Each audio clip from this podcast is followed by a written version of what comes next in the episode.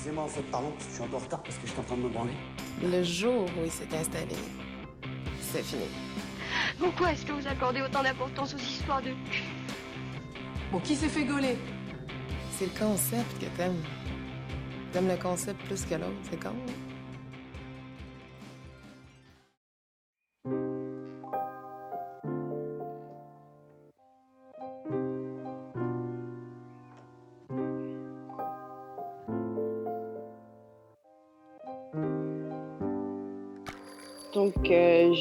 M'appelle Jade, j'ai 27 ans et je suis euh, une femme. Et tu te sens femme?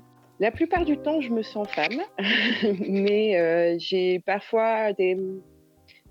euh, par rapport à ce que la société peut dire ou autre, il y a des fois où j'ai l'impression que mon mode de pensée est plus masculin, surtout sur mon approche de la sexualité. Mais après, c'est comme tout. Je pense que c'est une construction plus de la société qu'autre chose. Euh, Alors, à quel âge était ta. Et, et ton orientation sexuelle avant de commencer par la première fois Quelle est ton orientation sexuelle? Alors, je suis hétérosexuelle. Ok.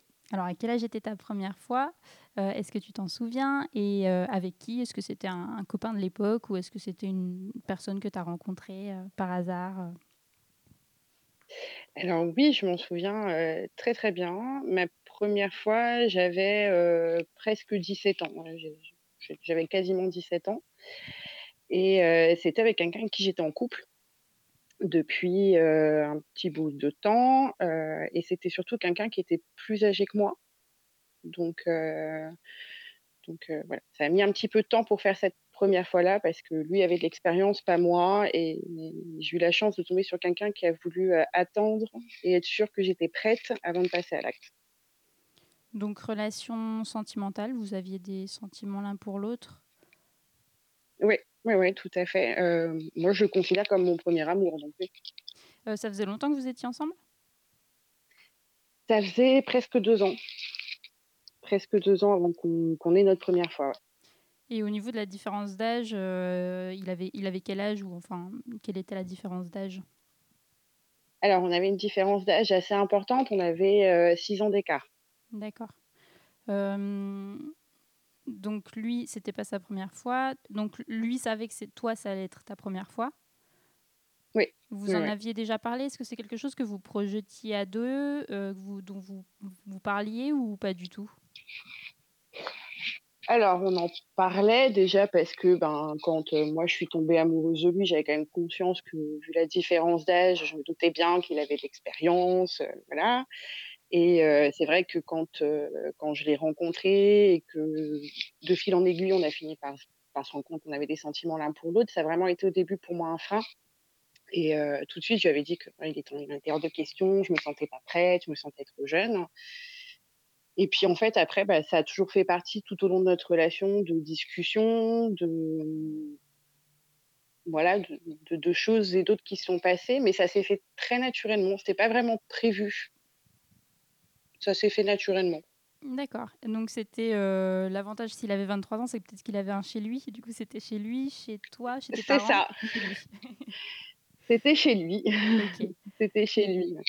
Euh, bon ou mauvais souvenir? Est-ce que ça a été douloureux, pas douloureux euh, Alors, très bon souvenir, un petit peu douloureux au début, parce qu'en plus, je pense que quand il y a un peu d'appréhension quand même toujours, donc il y a toujours cette petite appréhension qui fait aussi que c'est un petit peu douloureux, mais c'est très très vite passé. Et euh, pour moi, ça reste vraiment un, un- un excellent souvenir. Je me dis que je fais partie des gens qui ont la chance euh, de pouvoir dire qu'ils ont vécu une très belle première fois. Et, euh, et je pense que ça m'a aussi construit dans ma sexualité derrière de vivre une très belle première fois. Et avant ça, là, donc quand je parle première fois, c'est vrai que du coup je ramène ça à la, pénétration. Euh, c'est déjà un peu euh, genré, mais euh, est-ce que du coup il y avait d'au- d'autres premières fois entre guillemets, au niveau de la découverte du corps, est-ce que vous vous connaissiez déjà au niveau du corps, est-ce qu'il y avait déjà eu des caresses, des choses comme ça, ou c'était vraiment la découverte pleine et entière à ce moment-là? Alors non, il y avait eu pas mal de choses avant, pas mal de moments de découverte, notamment parce que euh, j'étais très très complexée à l'époque. Euh, donc euh, pour moi, l'idée de me retrouver euh, nue devant lui, euh, qu'il puisse toucher mon corps, j'aimais pas du tout mon corps, j'aimais pas l'image du tout que je renvoyais. Donc j'avais vraiment, besoin d'être rassurée sur ça et là-dessus, il a été très intelligent parce que, bah, ça s'est fait, sur des mois et des mois d'approches, toutes douces, heu, voilà, des des douches ensemble, dormir un peu déshabillés ensemble. D'accord, donc ça a facilité aussi la relation la première fois, heu et et le fait d'être à l'aise, quoi, avec lui? Ah oui, clairement, parce que je pense que sinon j'aurais été, heu, tétanisée. Si la première fois, ça avait été la première fois qu'il m'avait vue nue ou voilà, je pense que ça se serait pas très bien passé. D'accord. Heu, hem, est-ce que le fait, je reviens à la différence d'âge, est-ce que la fait de la la différence d'âge, c'était quelque chose de complexant pour toi? Heu, ou au contraire peut-être de valorisant ou absolument pas pas une question ni un problème, heu, quand tu étais avec? Ou pour les autres aussi, hein? Al alors, pour moi, c'était pas un problème, heu, parce que, je en fait, je me suis toujours mieux entendue avec les gens beaucoup plus âgés que moi. Mmh. J'ai toujours grandi dans un milieu plutôt adulte, avec des très grands frères et des très grandes sœurs, beaucoup de différences d'âge, donc j'étais habituée avec des gens qui étaient beaucoup plus âgés, beaucoup plus matures. Donc pour moi, c'était naturel, je me suis pas posé la question. Heu, après au niveau des amis de mon âge, là, c'était très, très mal compris et heu, j'ai eu pas mal de réflexions assez compliquées à gérer. Et au niveau de nos familles, heu, moi, ma famille, j'ai mis très longtemps à leur dire parce que, j'avais quand même un peu peur de leur réaction. Voilà, vu la différence d'âge qu'il y Mmh. avait, moi j'étais mineure, je savais pas trop, heu, comment est-ce qu'ils allaient le prendre et j'ai eu de la chance parce que, heu, ma famille a très bien compris, heu et puis a compris que, voilà, c'était quelqu'un de respectueux et et que du coup, il y avait vraiment des sentiments. Au niveau de sa famille, ça a été un peu plus compliqué. Sa Ouais. maman, à lui, avait très, très peur et comprenait, assez difficilement que son fils, au début, puisse être tombé, amoureux d'une gamine par rapport à l'âge qu'il avait, quoi et heu, mais après ça ça s'est, heu, tassé avec le temps et notre relation a été, heu, plutôt bien acceptée, mais avec le temps. D'accord. Est-ce que, est-ce que alors est-ce que ça a duré longtemps, heu, après? Combien de temps? Est-ce que du coup vous avez, vous avez, refait l'amour ensuite? Alors oui, puisqu'on est restés, heu, presque 5 ans ensemble. Donc donc oui, oui, ça a été, ma première vraie longue relation qui qui a été, heu heu, assez, heu, assez importante dans ma vie. Donc oui, on a fait l'amour, de multiples reprises, derrière. D'accord. Est-ce que la première fois, je t'ai pas posé la question, toi, tu as pris du plaisir? Est-ce qu'il y a eu orgasme ou pas orgasme de autant de son côté que du sien, si tu t'en rappelles? Alors j'ai pris du plaisir, mais pas d'orgasme. Ça je sais, voilà, j'ai eu du plaisir, mais pas forcément un orgasme. Lui, oui. Heu, mais très ça a été quand même un petit peu compliqué même pour lui parce qu'il était tellement, attentif, il avait tellement peur que j'ai mal, que ça se passe mal, que ça a mis du temps même aussi pour lui et voilà. D'accord. Mais Est-ce qu'après, est-ce que du coup, les les relations d'après étaient, mieux? Enfin, c'est-à-dire en termes de plaisir, encore une fois, d'atteinte de l'orgasme, est-ce que, ça s'est passé, pas passé avec lui, par la suite?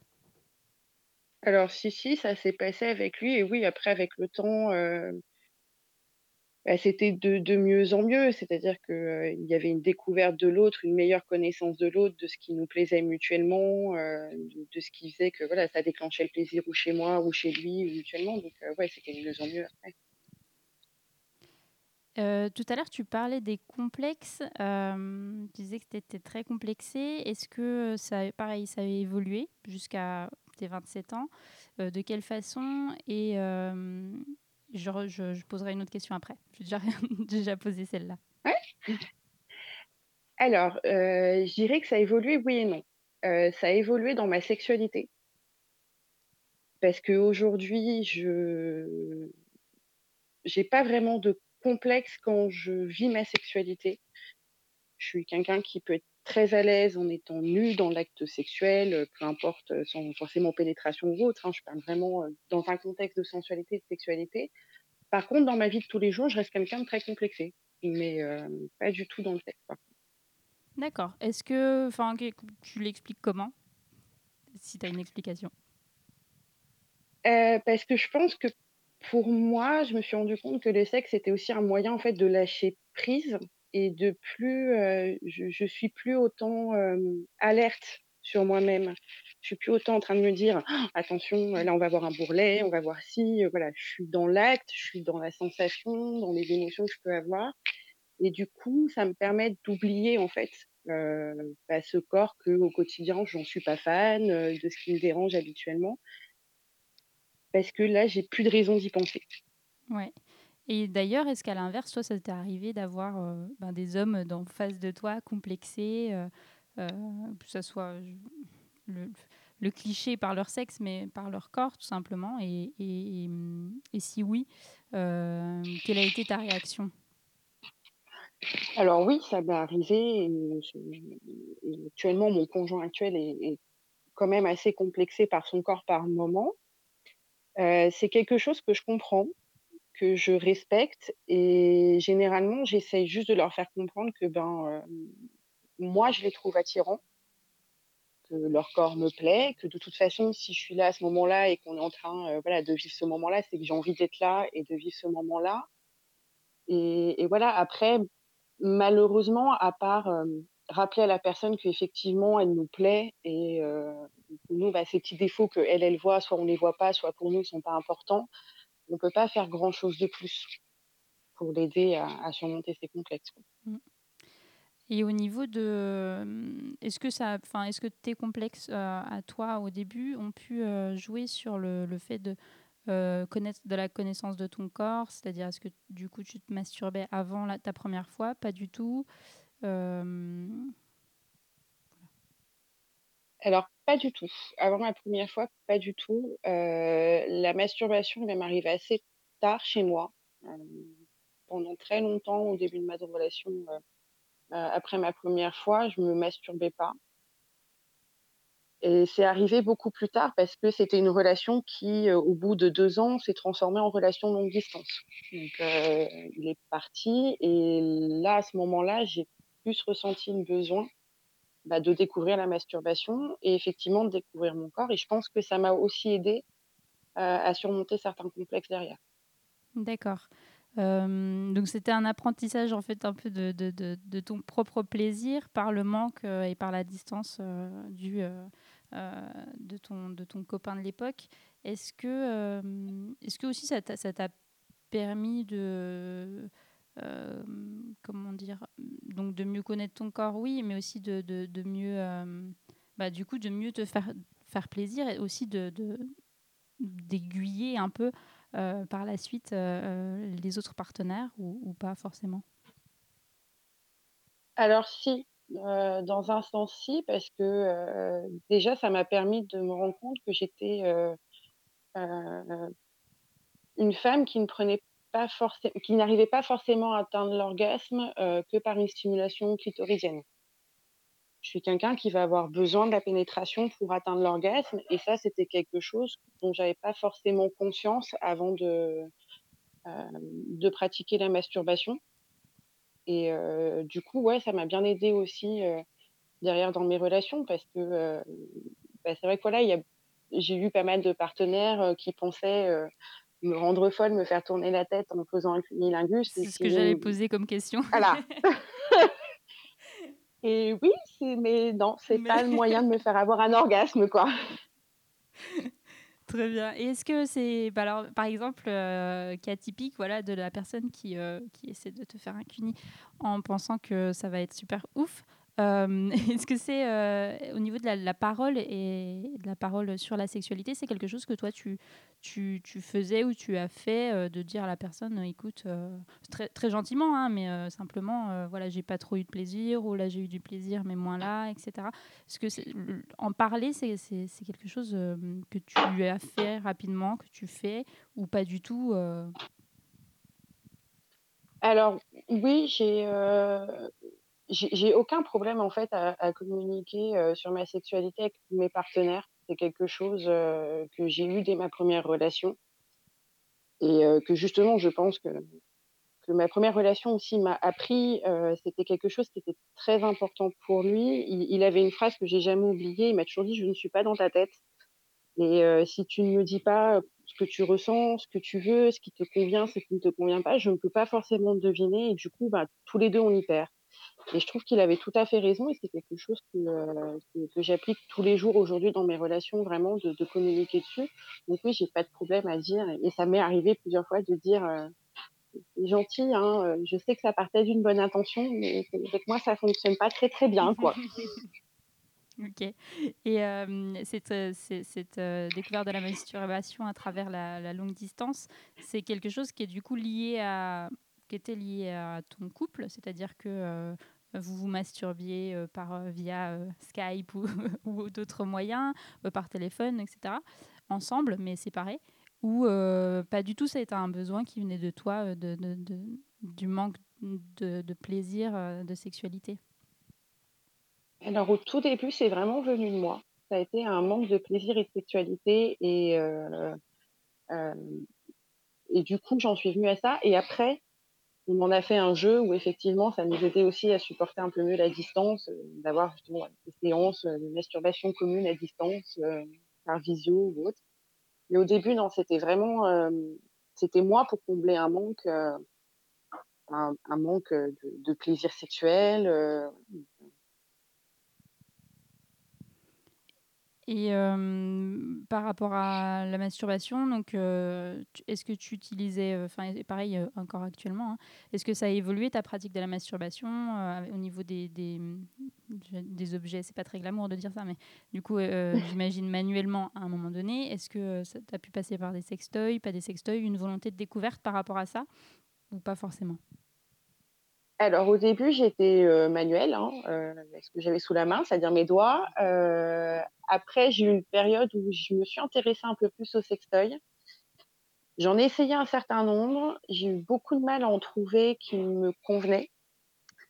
Heu et surtout, j'ai mis très longtemps à comprendre, c'est arrivé très récemment, que, la texture du du sextoy ne me convient pas forcément et d'un point de vue purement, physiologique, a tendance à m'irriter et cetera. Donc maintenant, je sais qu'il faut que je mette, par exemple, des préservatifs dessus.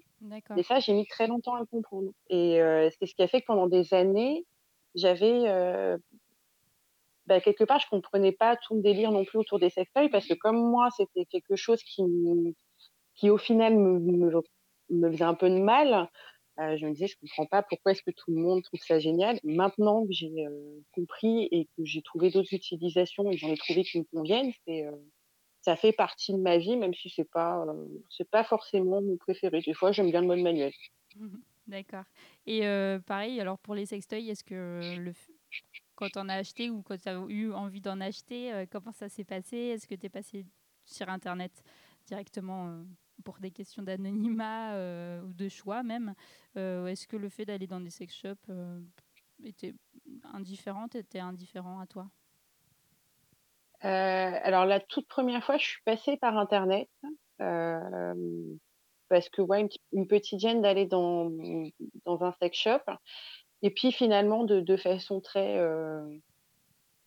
très cocasse, heu, pas longtemps après pour, heu, l'anniversaire d'une amie, heu, on s'est retrouvés dans un sex shop avec plusieurs amis pour lui faire un cadeau un peu, voilà, décalé. Et je me suis rendue compte que, bah, en fait, c'était pas, forcément, glauque comme on pouvait se l'imaginer ou hyper gênant. Au contraire, je me suis sentie très à l'aise, les personnes étaient très, très sympathiques, pas du tout insistantes, mais si on avait besoin de conseils, elles étaient là. Et du coup après, j'ai plus eu tendance à me déplacer pour pouvoir justement avoir des conseils aussi, heu, sur, heu, bah, par rapport à mes envies, mes besoins, ce qui me convenait, qui me convenait pas, en fonction des pratiques que j'avais envie d'essayer et cetera. D'accord. Et par rapport à la, mmh, alors autre sujet, par rapport au au la à la, mmh, contraception, est-ce que toi, tes parents t'avaient averti, la première fois, heu, faut mettre un préservatif ou faut prendre la pilule? Est-ce que tu prenais déjà la pilule, pour ta première fois? Sinon, comment ça s'est construit? Alors, heu, oui, j'ai, heu, j'ai une chance assez inouïe d'avoir grandi dans une famille où la sexualité a jamais été taboue, mais vraiment pas. Heu, donc moi, j'étais sous pilule. C'est ma mère qui, dès que j'ai eu 15 ans, m'a emmenée, heu, m'a dit qu'il fallait que je voie un gynécologue, et que je discute contraception avec parce que j'arrivais dans un âge où potentiellement j'allais avoir envie, me poser des questions et que c'était important que que je sois, que j'ai une méthode de contraception. Mais elle avait bien insisté sur le fait que la méthode de contraception, c'était bien, mais ça protégeait pas du tout des maladies sexuellement transmissibles ou autres, et que du coup, il était très important que je me protège. Et là-dessus, alors ça peut paraître bizarre pour certaines personnes, mais mon père avait, on avait chez nous dans un placard, mon père avait mis en place une boîte à préservatifs où il y avait un nombre incalculable de préservatifs dedans qui étaient posés dans le placard et où chacun pouvait les servir sans question si on en avait besoin. Et il nous avait aussi précisé que euh, s'il convenait pas, on pouvait très bien le mettre sur la liste de courses. Il irait les chercher, il poserait pas de questions, il les poserait sur la table et chacun les récupérait. Donc euh, voilà, ça a toujours été, ouais, ça a vraiment été quelque chose de, de, de tout à fait euh, naturel chez moi, euh, mais à tel point où moi, mes parents, euh, euh, vers euh, ouais 16-17 ans m'ont dit bah tu sais les garçons des fois ils sont pas toujours euh, ils ont pas toujours un préservatif sur eux. Tu devrais en garder un dans ton portefeuille ou autre parce que ben si tu as envie et qu'il en a pas tu vas tu vas soit te dire bah tant pis et non tu peux pas te dire tant pis ou tu vas devoir te dire bah on peut pas faire et ça va être frustrant. Donc mmh. autant que toi aussi tu sois voilà que tu sois préparé à toute éventualité. Et puis comme ça, au cas où, si jamais tu tombes sur un garçon qui dit j'en ai pas, mais on le fait quand même, tu pourrais lui dire c'est pas grave, j'en ai un, et voilà. Et, et c'était euh, au niveau des confidences et des choses comme ça, est-ce que ça allait plus loin, ta relation avec tes parents par rapport à la sexualité, ou ça s'arrêtait là, euh, ce qui est déjà quand même pas mal? Mais euh, est-ce que du coup il y avait une relation de confiance? Est-ce que tu, toi, tu t'aurais parlé à tes parents de, de, tes relations sexuelles ou pas du tout? Alors oui, heu, oui, oui, ça vraiment ça va plus loin que ça. C'est-à-dire que toutes les questions que j'ai pu me poser, les doutes que j'ai pu avoir, heu heu, vraiment sur des choses très concrètes de la sexualité, j'ai toujours pu leur en parler très librement. J'ai jamais, senti de jugement. Des fois, il y a une petite gêne quand même parce que voilà, on reste, on reste leurs enfants et ils sont nos parents, mais pour eux, c'était très important que ce soit des sujets qu'on puisse aborder, même en détail, euh, si on se posait des questions, s'il y avait des choses euh, euh, qui nous interrogeaient ou sur lesquelles on ne se sentait pas à l'aise, est-ce que c'était normal de ne pas se sentir à l'aise sur telle ou telle chose. Donc non, ça a toujours été très très ouvert et ça l'est encore aujourd'hui. J'ai aucun problème à parler de, certaines choses encore qui, peuvent me perturber ou quand je me pose des questions, que ce soit à l'un ou à l'autre. À mon père ou à ma mère, les deux sont très très ouvert d'esprit là-dessus et euh, ils n'ont aucun problème à parler de ça avec nous. Ok. Euh, et pareil par rapport à toi, tes amis euh, ou même tes frères et sœurs, si tu en as, euh, c'est des choses, la sexualité dont tu parles facilement ou dont tu, tu, as parlé facilement dès le début? Alors, avec mes amis, pas tous, ça dépend de l'ouverture d'esprit des amis. voilà. Mais la plupart, oui, il n'y a pas de problème. Et, et aujourd'hui, ça me fait même sourire parce que je suis devenue presque la confidente de pas mal de mes amis qui, savent que je suis très ouverte d'esprit sur ces sujets-là et qu'il n'y a pas grand-chose qui me choque, donc qui peuvent m'appeler, me parler de certaines choses. Et avec mes frères et sœurs, avec ma sœur, oui, j'arrive à en parler. Avec mon frère, à part sur le ton de l'humour et des blagues, non. Mais voilà, ça reste un grand frère, donc c'est sur le ton de l'humour, euh, jamais, euh, jamais vraiment sérieusement euh, vis-à-vis de mon frère. Ok. Au niveau des pratiques cette fois-ci, est-ce que dans ta sexualité, quand as, au début, quand tu as commencé, est-ce qu'il y avait des pratiques que tu avais très envie d'essayer et que d'ailleurs tu as trouvé hyper bien, ou à l'inverse, que tu as trouvé très décevantes et aujourd'hui, est-ce qu'il y a des, pratiques que tu aimerais essayer, des choses que tu aimerais essayer, euh, et quelles sont-elles? Alors, dès le début de ma sexualité, euh, j'avais des envies que, à l'époque, je qualifiais de bizarres. Et euh, heureusement que j'étais avec quelqu'un de très ouvert d'esprit et qui finalement trempait dans ce milieu-là et qui a pu euh, m'initier de la meilleure des façons. C'est que, en fait, depuis toujours, j'ai toujours été attirée par une sexualité dite BDSM. Euh, mais sans pouvoir vraiment définir au début. Mmh. Voilà, je, je, savais que j'avais envie de certaines choses, euh, mais c'était très compliqué de, de verbaliser, euh, surtout quand on a voilà, 17, 18, 19 ans, euh, de verbaliser que potentiellement on aimerait bien que l'homme qu'on aime nous inflige un peu de douleur, ou voilà, c'est des choses qui sont compliquées à dire et la chance que j'ai eue, c'est qu'effectivement, lui-même était dans était dans ce milieu-là, hem et a pu m'initier et c'est une pratique qu'aujourd'hui j'ai découvert beaucoup plus et qui fait entièrement partie de ma sexualité et que que je revendique assez facilement. Donc et après ça peut tout être à l'inverse, quoi. Oui. BDSM plutôt soumission, hem et pas forcément du domination, heu, du coup, toi ça ne t'intéressait pas? Alors au début, non et après, heu, j'ai découvert qu'en fait, j'étais ce qu'on appelle une switch. Mmh. C'est-à-dire que je suis capable d'être autant, heu, soumise que de passer du côté de la domination. C'est 2 aspects totalement différents. Hem et 2 je dirais 2 plaisirs totalement différents qui m'apportent pas du tout la même chose dans ma sexualité et heu, c'est ça va être très lié au partenaire avec qui je suis, à mon état d'esprit. Hem, mais j'ai quand même, heu, aujourd'hui plus tendance à être, heu, du côté de la soumission parce que je suis avec un partenaire qui, heu, qui qui qui je a un peu de mal avec le côté domination, que je pourrais avoir donc voilà. D'accord, mais tu es entrée plutôt par le côté soumission? Ou déjà tu avais Au des début, ouais. fantasmes de domination? Non, c'était plus soumission et après tu as découvert le milieu et là tu voilà, il y a il y a eu une des envies qui se sont créées au niveau de la domination, si je comprends bien?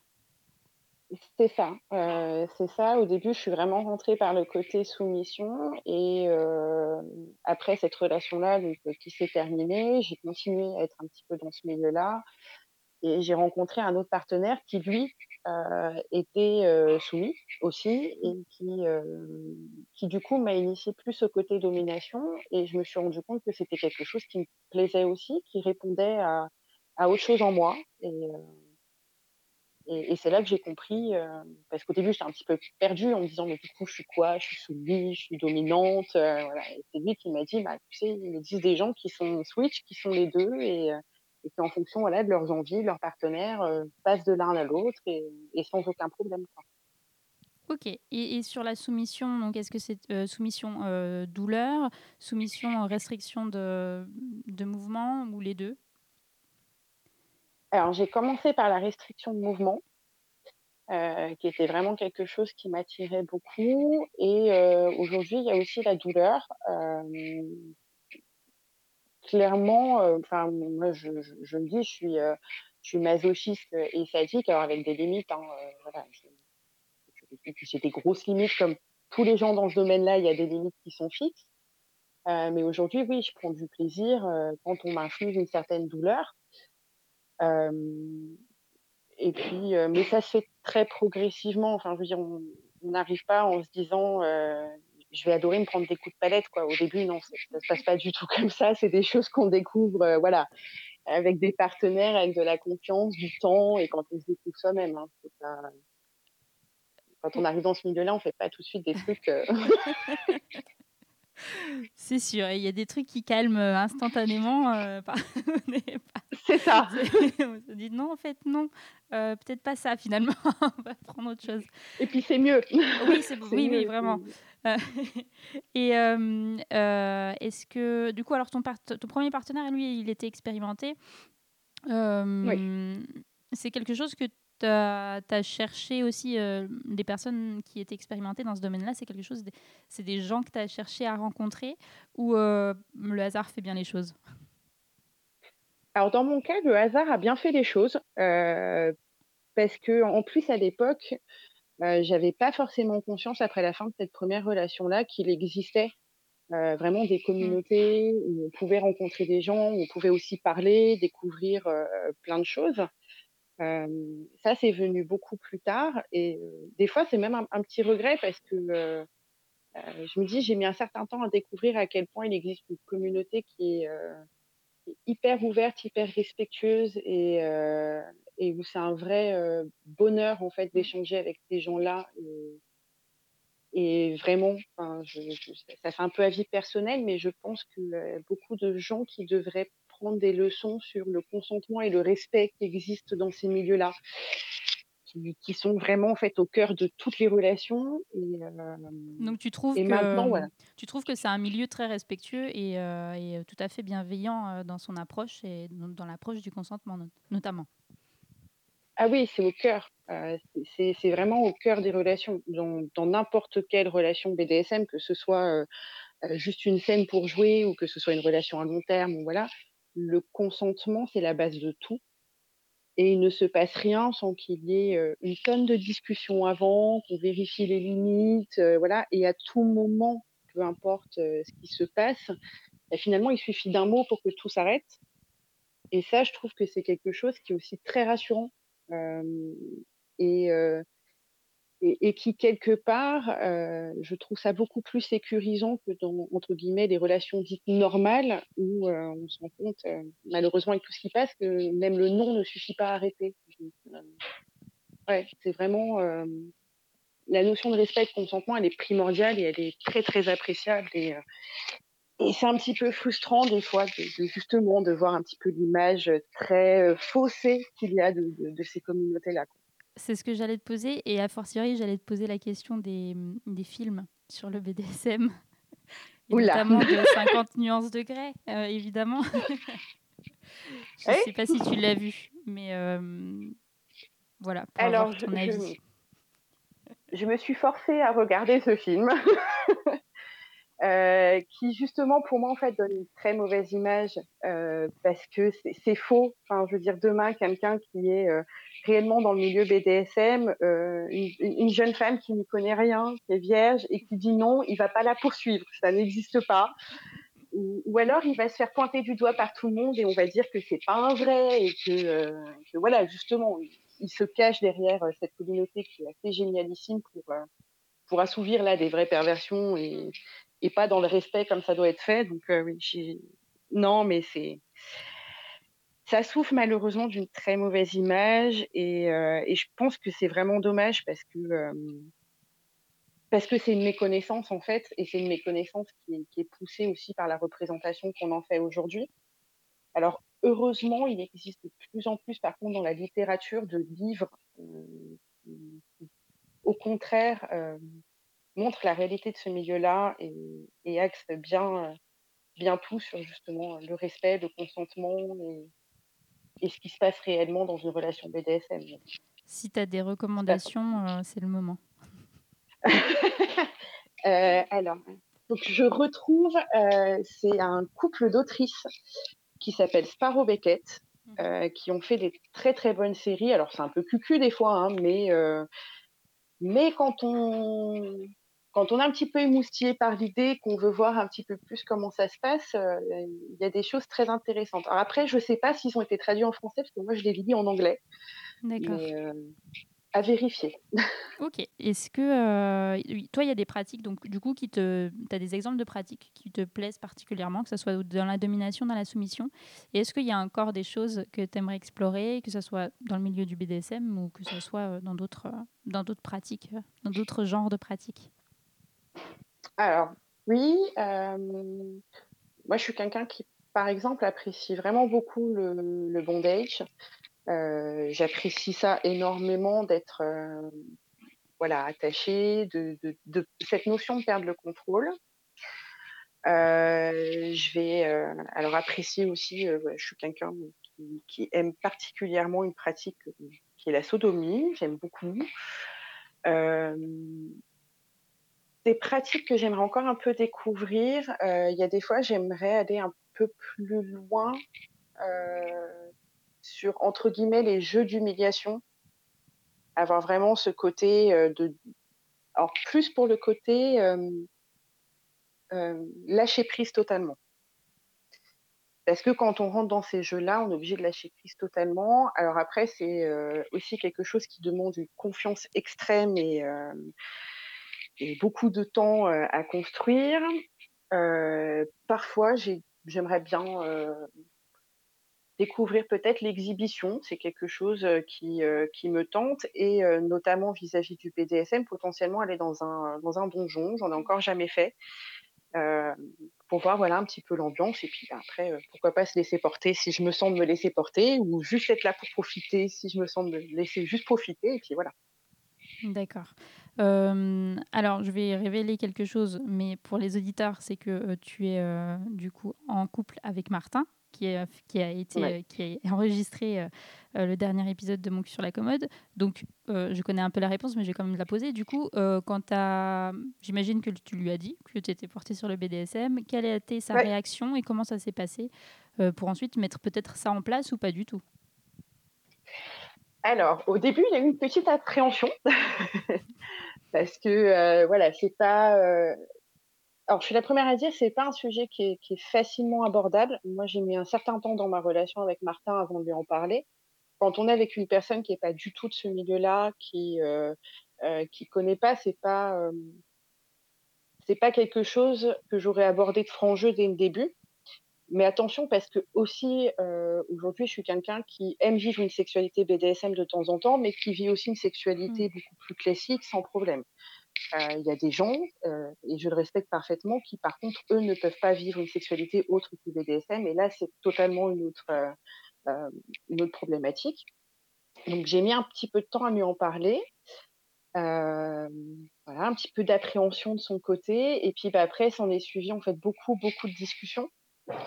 Euh, sur bah, ce qui, moi, me plaisait dedans, si lui se voyait dans ce rôle-là. Euh, beaucoup de peur de sa part de se dire, ben, euh, finalement, l'image que ça lui renvoyait de lui-même. Mmh. Est-ce que c'est normal, des fois, de prendre du plaisir, d'infliger de la douleur à la personne qu'on aime Qu'est-ce que ça veut dire de nous Voilà. Donc, il y a eu beaucoup de discussions à faire sur ce point-là.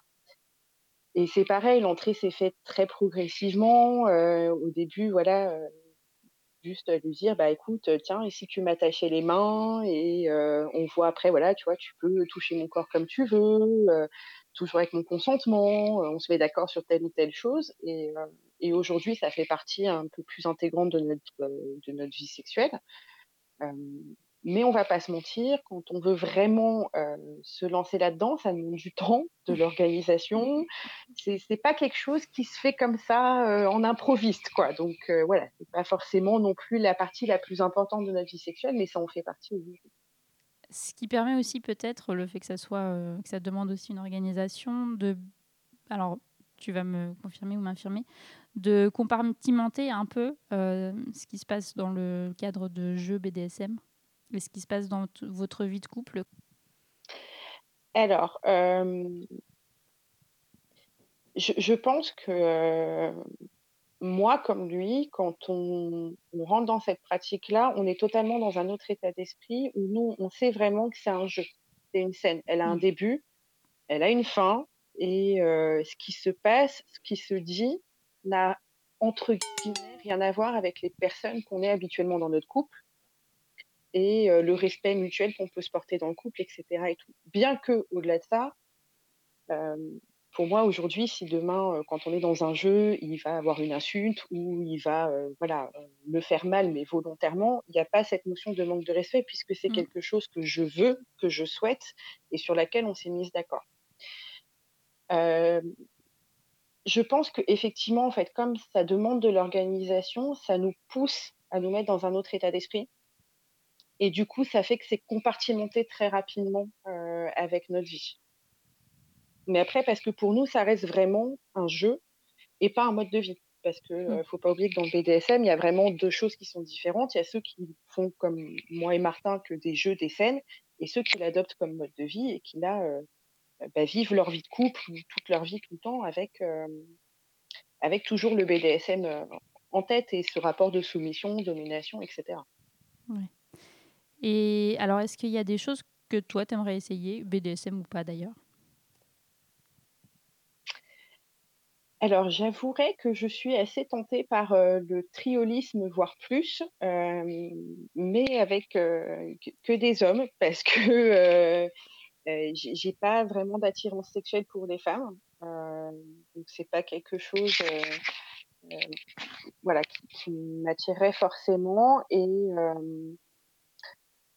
mais après, ça reste compliqué. Quand on est dans une relation de couple euh, dite monogame, ça reste euh, quelque chose qui demande voilà, oui, c'est la question que j'allais poser, d'accord. Est-ce que euh, du coup, tu l'inclus toi dans tes dans ces fantasmes, dans ces désirs-là, ou, ou, pas pas plus que ça? Comment comment tu le vois le triolisme du coup? Pour moi, il est vraiment inclus, notamment parce que, je suis en couple avec, Martin qui donc, hem, a des tendances bisexuelles et a très envie, heu, lui aussi d'explorer cette partie-là de sa sexualité et j'avoue que dans l'idée d'un triolisme avec un autre homme, bah, j'aimerais être témoin de ça, en fait. De le voir explorer aussi cette partie-là de sa sexualité, de le voir découvrir ça, c'est quelque chose, qui, qui quand j'y pense m'excite beaucoup et puis, D'accord. Donc c'est quelque chose, heu, que tu, heu et c'est quelque chose que tu projettes, dans la réalité ou c'est, plutôt de l'ordre, du fantasme? C'est-à-dire, tu tu ne le vois pas forcément arriver, mais ça te plaît d'y penser? Ou alors c'est quelque chose que tu tu tu aimerais conc concrétiser? J'aimerais le concrétiser. Je pense que, euh, au fil de discussion, on va de plus en plus vers la concrétisation, heu, de ce qui était au départ qu'un fantasme, hein. Mais, voilà, je pense que ça va demander encore un petit peu de temps, heu, aussi et c'est pas plus mal parce que, je me dis qu'il vaut mieux prendre le temps, réfléchir, bien organiser les choses et être sûr de pas avoir de regrets derrière, plutôt que de se lancer bille en tête et après de se poser trop de questions et de se dire: «Bah mince, on a fait quelque chose dont on n'était pas prêt à vivre» et voilà. Mmh. Et par rapport au au au BDSM, tu disais tout à l'heure que c'était, souvent, des pratiques beaucoup plus, dans la, dans le consentement et dans la enfin, en tout cas, le souci, du consentement. Est-ce que, toi, ça t'est arrivé d'avoir des mauvaises expériences, que ça soit des expériences d'agression sexuelle ou, voire de viol? Heu, j'ai eu des mauvaises expériences, heu, alors j'ai la chance de ne m'être jamais fait violer. Heu, par contre, j'ai failli, heu, malheureusement à plusieurs reprises. Hem, des agressions, oui, des attouchements, bah, malheureusement dans les transports en commun, voilà, c'est des choses c'est malheureux à dire, mais il y a des fois on dit presque qu'on a toutes vécu parce que c'est tellement, c'est tellement malheureusement devenu banal alors que ça ne devrait pas l'être. Hem, donc oui, ça c'est des choses que j'ai vécues, heu et j'ai, heu, effectivement en plus, failli, me faire violer par un ami en qui j'avais, entièrement confiance. Autant dire qu'après ça, non, plus jamais, mais oui, c'est des choses que j'ai vécues. Dans quel enfin, dans quel contexte? est-ce que si tu si tu veux en parler évidemment, ça Ouais, il y ça a pas de souci. Heu, alors on était assez jeunes, heu, on devait avoir 15-16 ans, honnêtement. Donc c'était, heu, les premiers émois, les premières découvertes.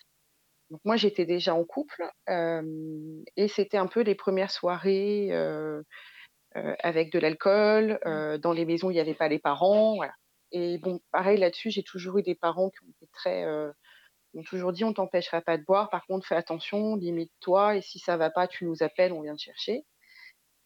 Et donc cette soirée-là se passe et heu, bah, effectivement, lui, sous le coup de l'alcool, heu, au bout d'un moment, je me retrouve, heu, coincée entre un mur et lui, à me demander ce qui m'arrive.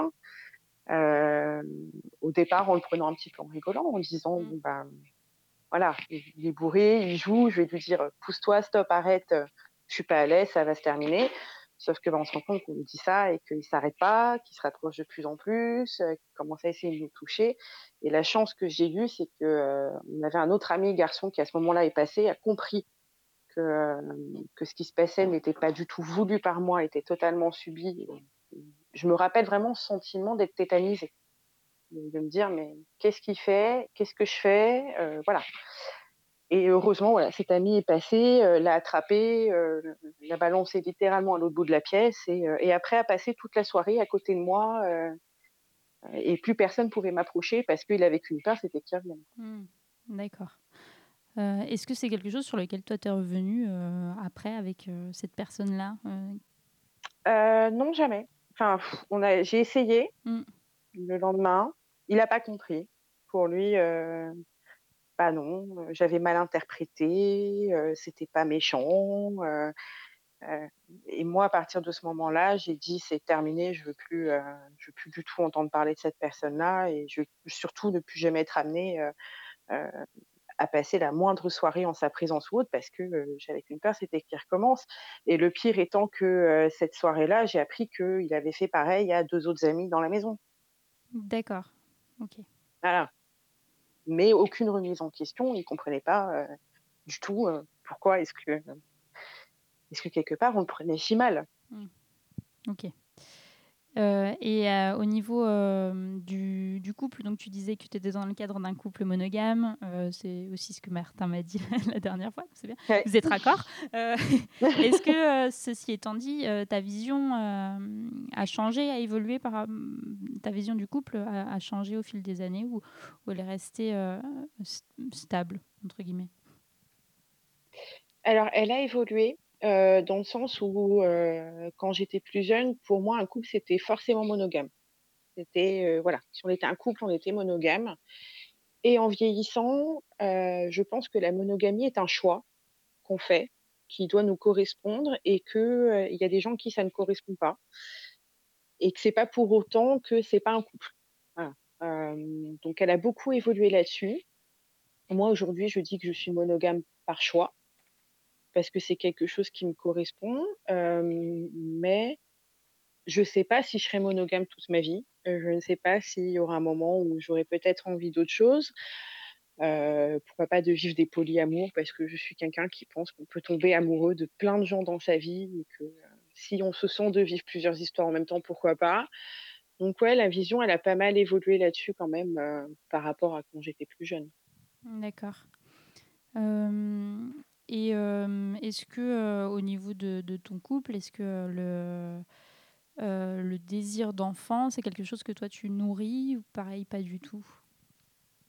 Alors moi, oui, c'est un désir que j'ai je pense toujours enfin toujours eu, non.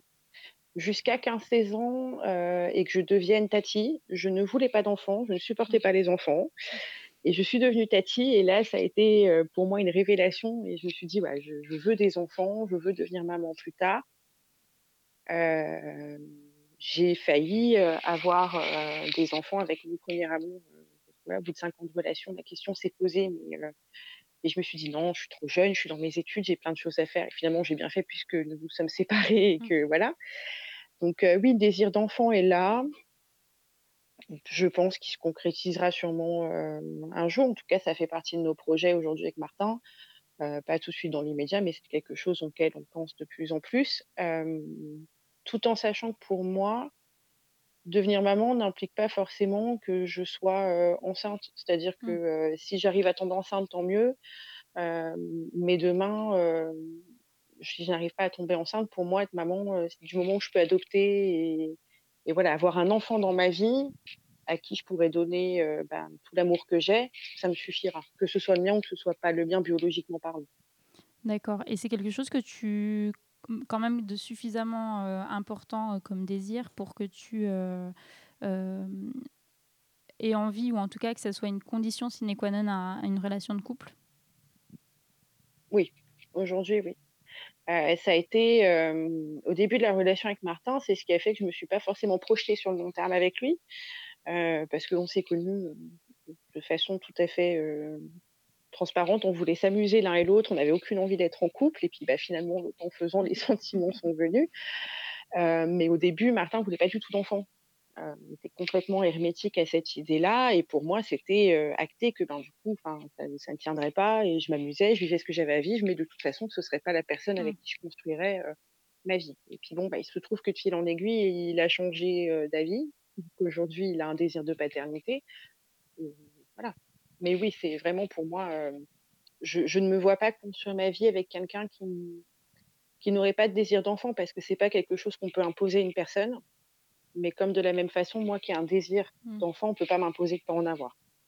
D'accord et comment tu fais? Comment tu as fait tes rencontres? Heu, est-ce que, heu, les applis de rencontres, c'est quelque chose que tu utilisais ou pas du tout? Heu, plutôt, le contact, humain dans les bars, heu, et cetera? Alors au début, pas du tout. C'était, des rencontres comme ça, dans les bars, dans les restaurants, des amis d'amis et puis j'ai rencontré Martin avec une appli de rencontre. C'est-à-dire qu'à l'époque, heu, avant de le rencontrer, je sortais d'une relation qui était pas, qui s'était pas très, très bien passée, très, très bien terminée Et je m'étais dit que c'était terminé, que je voulais plus entendre parler de couple, que je voulais juste m'amuser, trouver des gens, voilà, qui euh, m'amusaient sexuellement, passer du bon temps et sans, sans prise de tête. Ouais. Et du coup, je m'étais inscrite sur une appli et, voilà. Et j'ai rencontré euh, quelques personnes comme ça, dont Martin. D'accord. C'était donc euh, vraiment euh, sans volonté de se mettre en couple. C'était l'application qui permettait euh, de faire des rencontres et que si ça match, euh, je ne sais pas comment tu fonctionnes, mais si, si ça, si ça collait, tu y avait euh, relation sexuelle, grosso modo. C'était plus pour faire des découvertes sexuelles. C'est ça que je veux dire. Ah oui, clairement. D'accord. Clairement, j'étais totalement hermétique à l'idée de me remettre en couple. hein. C'était non, j'en avais marre, je voulais m'amuser et ben c'est pas très réussi. Enfin si, mais euh, du coup en couple. Euh, parce que du coup, tu es resté longtemps en couple avec des, quelques personnes. Combien Enfin, alors avec. euh, avec ouais, alors on va faire un décompte.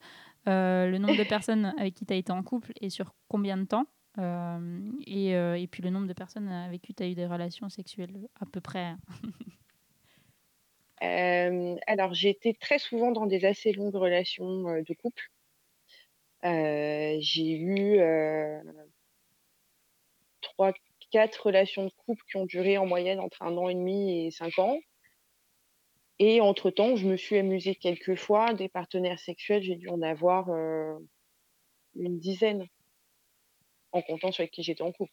Une dizaine. D'accord. Euh, comment tu fonctionnes euh, enfin, par rapport à la relation sur les, les applis de rencontre Euh, Est-ce que toi, tu es du genre à discuter pendant très très longtemps avec la personne et la rencontrer seulement au bout d'un moment, une fois qu'elle a, elle a validé tous les critères ou tout ce que tu dois savoir? Est-ce que tu, tu proposes une rencontre directement? Quel est, quel est ton, ton mode de fonctionnement? Alors, euh, non, j'avais besoin de beaucoup parler parce que déjà, j'avais besoin de beaucoup me rassurer quand même. C'était la première fois que j'utilisais ce type d'appli-là. Il y avait quand même une certaine appréhension de me dire est-ce que je vais pas tomber sur des gens bizarres euh, Enfin, voilà, c'est des gens qu'on connaît pas du tout. Donc, pour moi, en tête, j'avais vraiment des règles très précises. Euh, on se parle un certain temps. Je vois si la confiance s'installe, si la personne m'inspire confiance, puis si elle m'intéresse aussi, parce que voilà, pour moi, il n'y avait pas. Il n'y a pas que le physique qui joue pour moi dans mon attirance sexuelle envers quelqu'un. Quelqu'un qui euh, mentalement ne me plaît pas du tout, qui, que je ne trouve pas intéressante, il peut être magnifique, j'aurais pas envie de coucher avec quand même, donc c'est pas la peine. Et puis après, c'était euh, de toute façon, on se voit dans un lieu public. euh, ma famille était au courant que j'allais à tel endroit voir telle personne. J'avais des amis qui le savaient. Je me rappelle que j'avais une amie qui carrément venait et se mettait dans le même café que moi, une autre table avec une autre amie, et regardait comment ça se passait. Si ça se passait bien, elle s'en allait. Si elle voyait que c'était pas terrible, euh, elle essayait d'intervenir. Elle m'appelait pour me dire qu'il y avait un problème. Voilà, c'était très, euh, très, très cadré pour être sûr que tout se fasse en sécurité, quoi. D'accord, ok. C'est cool. Euh, et oui, est-ce que tu est-ce que tu parlais de BDSM du coup avant de rencontrer la personne ou ça tu pareil ça viendra plus quand ça viendra. Alors non, parce que ça viendra plus quand ça viendra. Euh, si j'avais eu à l'époque conscience qu'il existait, par exemple, des réseaux spécialisés pour vraiment dans cette communauté-là, je pense que j'aurais été directement sur cette communauté-là. Mais comme là, c'était euh, une plateforme grand public, euh, c'était pas quelque chose dont je parlais.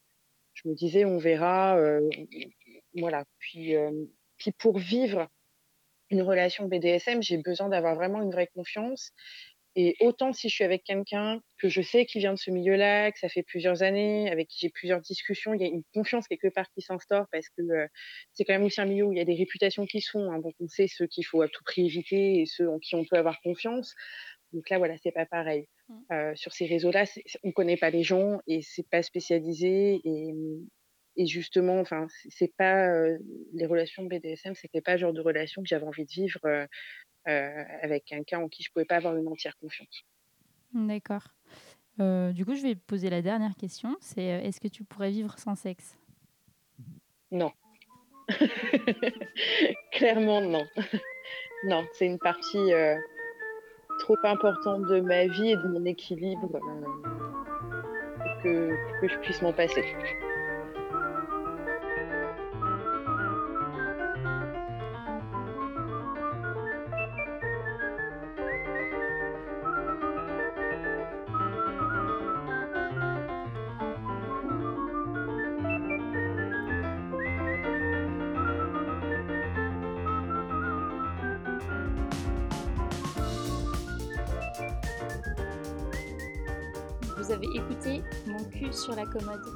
Pour toute recommandation, suggestion ou l'envie de participer à l'émission, vous pouvez nous contacter à soncusurlacommode.gmail.com.